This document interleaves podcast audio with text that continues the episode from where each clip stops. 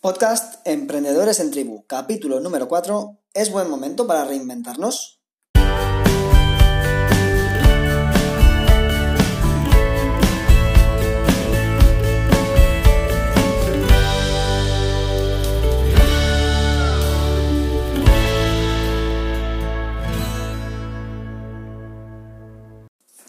Muy buenas, emprendedor, emprendedora. Estás en el canal Emprendedores en Tribu. Una semana más. Eh, si es la primera vez que me escuchas, te doy la bienvenida al podcast para los emprendedores que quieren crecer en comunidad.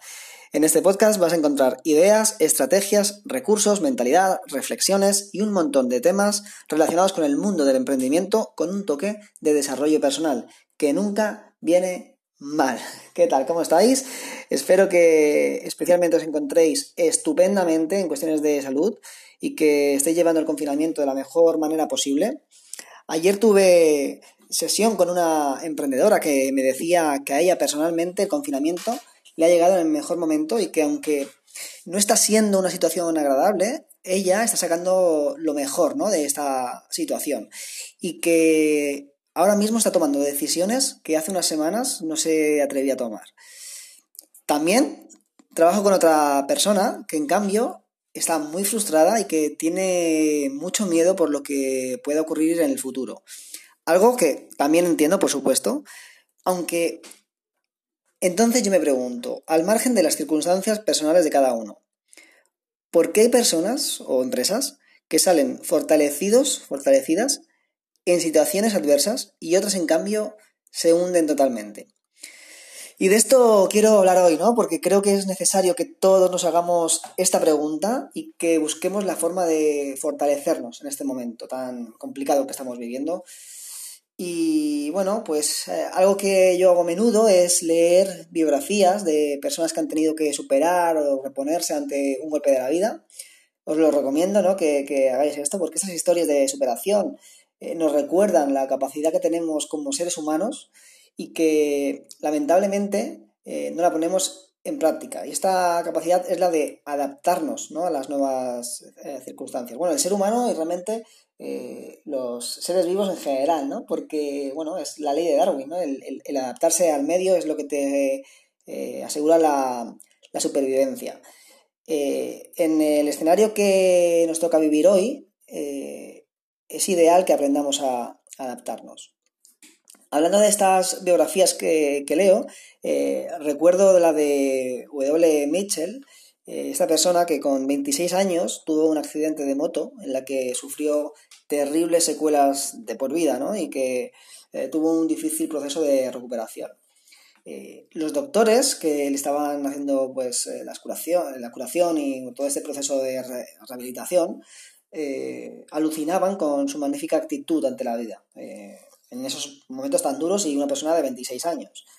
Eh, ¿Qué ocurre? Que años más tarde la vida le volvió a golpear. Esta vez fue en un accidente de avión eh, en el que quedó inmovilizado de cintura para abajo para toda la vida.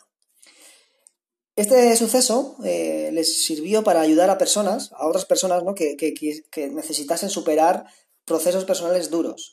Y cuando él hace muchas conferencias, ¿no? Y cuando aparece en silla de ruedas en alguna de sus charlas, siempre dice, eh, veréis, cuando podía caminar, podía hacer 10.000 cosas. Hoy, que no puedo caminar, puedo hacer 9.000. Entonces, ahora puedo enfocarme en esas 9.000 que puedo hacer o lamentarme por las 1.000 que ya no puedo hacer. Es que al final historias como la de W. Mitchell eh, a mí me dejan dos mensajes clave. ¿no? El primero eh, es que lo que importa no es lo que, lo que nos sucede, sino cómo lo afrontamos, ¿no? Cómo afrontamos lo que nos sucede. Y el otro mensaje es que de una situación adversa podemos reinventarnos y sacar de ella una mm, como nuestra mejor versión o nuestra mejor oportunidad.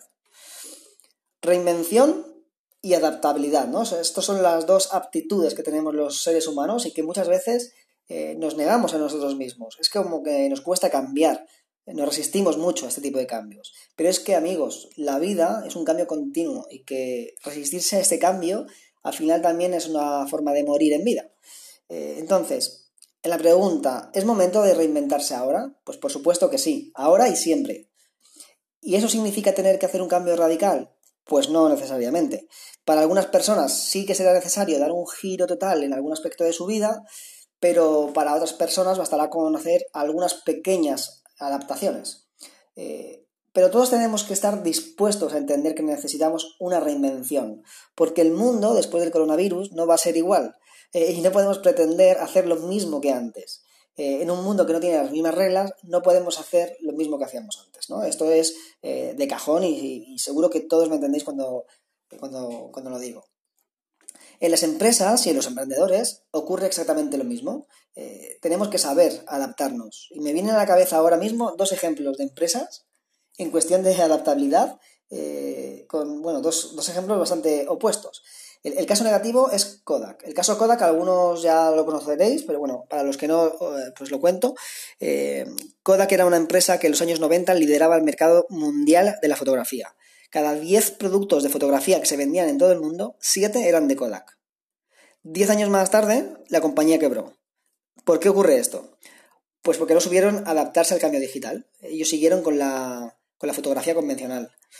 Los directores eh, que, ya tenían una cámara digital en sus manos eh, no tenían claro que ese tipo de fotografía digital eh, fuera el futuro realmente y siguieron con su estrategia de fotos con carrete no supieron reinventarse, no supieron adaptarse, tuvieron miedo al cambio, adiós muy buenas. Eh, y eso es lo que ocurrió con, Kodak. Un líder total, monopolio total, eh, quebrado en menos de 10 años por, por no saber adaptarse y reinventarse.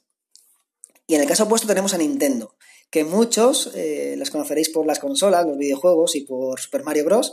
Eh, pero lo que mucha, lo que poca gente conoce es que Nintendo nació en 1889 como fabricante de naipes. Eh, después de eso se convirtió en una compañía de taxis. Luego, más tarde, en una cadena hotelera. Y luego en una marca de alimentación. Antes de dar paso a lo que conocemos ahora como videojuegos, consolas y demás.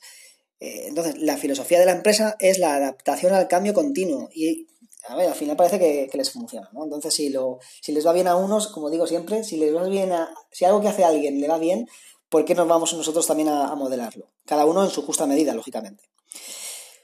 Y es que al final cualquier cambio que, hacemos supone un proceso personal que consiste en, cuatro fases, ¿no? La negación, la resistencia, la aceptación y el compromiso, ¿no? Estas son las cuatro fases que tiene cualquier cambio que, queramos eh, implementar en nuestra vida. Y hablo tanto para empresas como, como para emprendedores, como para personas que trabajan por cuenta ajena. ¿eh?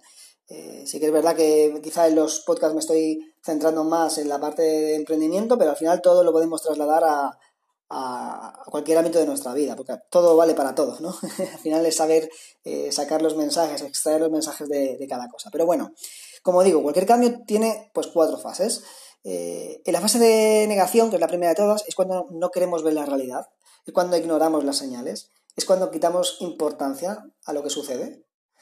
En la resistencia, en la fase de resistencia, ponemos excusas, nos enfadamos, culpamos al resto, ¿no? Es como que la culpa lo tienen los políticos, el gobierno, eh, la familia que no me entiende, eh, mi situación económica.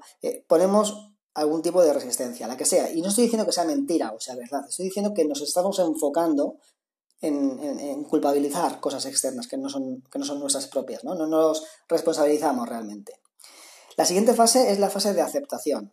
Y ahí es cuando empezamos a reflexionar, cuando nos responsabilizamos, cuando vemos el cambio como un reto, cuando empezamos a encontrar oportunidades. ¿no? Eso es, un, es cuando empezamos a tener el pequeño motor que nos impulsa a avanzar. Y por último está la fase de compromiso, que es cuando tomamos las decisiones, cuando ya vamos al 100% cuando no nos da miedo, eh, bueno, sí, que el aunque tengamos miedo, eso no es un obstáculo ¿no? Para, seguir avanzando. Y cuando no nos damos otra opción a nosotros mismos, cuando no, existe la opción de rendirnos, ¿no? que vamos al 100%, cuando jugamos al 100%. Yo siempre digo eh, lo mismo, ¿no? Eh, cuando vamos al 100%, nos aseguramos que vamos a recibir el 100%. Cuando vamos al 99%, no nos aseguramos el 99%, porque estamos dejando un 1% eh, un poco al azar. Esto es como el agua. El agua hierve a 100 grados. A 99 no hierve. No es que hierva un poquito, no, es que no hierve. Necesita 100 grados. Entonces muchas veces eh, nos quedamos a las puertas de, grandes oportunidades porque no hemos dado el 100% a, a, lo que teníamos que hacer. Entonces la convicción, el compromiso es muy importante. Y la 100% es muy importante para poder después eh, verificar y medir resultados, ¿no? Entonces, estas son las cuatro fases, negación, resistencia, aceptación y compromiso. Así que yo ahora mismo os propongo ya que reflexionéis sobre todo esto. En primer lugar, que penséis si este es un buen momento para reinventarse, si eres un emprendedor, ¿qué pasos necesitas para dar en tu negocio? O si trabajas por cuenta ajena y quieres emprender, ¿qué necesitas para empezar a montar o a crear un negocio? Piénsalo, reflexiónalo, ¿vale? Eh, es importante todo esto, que, le des una cabida a, este tipo de reflexiones. En segundo lugar, ¿en qué fase del cambio te encuentras? ¿Estás negando una situación? ¿Sigues creyendo que esto es una simple gripe y que todo volverá a la normalidad? o estás en la fase de, resistencia y estás, pues esto, resistiendo y culpabilizando al resto, a los políticos, a la familia. ¿Estás en la fase de aceptación? Eh, aceptando realmente la situación y viendo nuevas oportunidades? ¿O estás en esa fase de compromiso al 100%, con la que realmente estás no comprometido con lo que vayas a hacer, sino que estás comprometido con lo que quieres que ocurra en tu vida, ¿no? Vas al 100% con algo que has decidido. ¿En qué fase estás? Pregúntatelo porque porque de hecho vuelve a escuchar estas cuatro preguntas ¿no? que te he hecho, porque son preguntas con mucha intención. ¿En qué fase te estás encontrando ahora mismo? Y bueno, para despedirme, eh, recuerda que lo mejor de la vida suele encontrarse al otro lado del miedo, así que vamos a atrevernos a hacer cosas, porque a veces eh, el, no hacer cosas por miedo nos, bueno, nos, nos hace perdernos un montón de, de oportunidades, y que como dice Vivian Green, que me encanta esta frase, la vida no se trata de esperar a que pase la tormenta, sino a disfrutar de bailar bajo la lluvia. Así que con esto me despido, un abrazo y disfruta de la vida.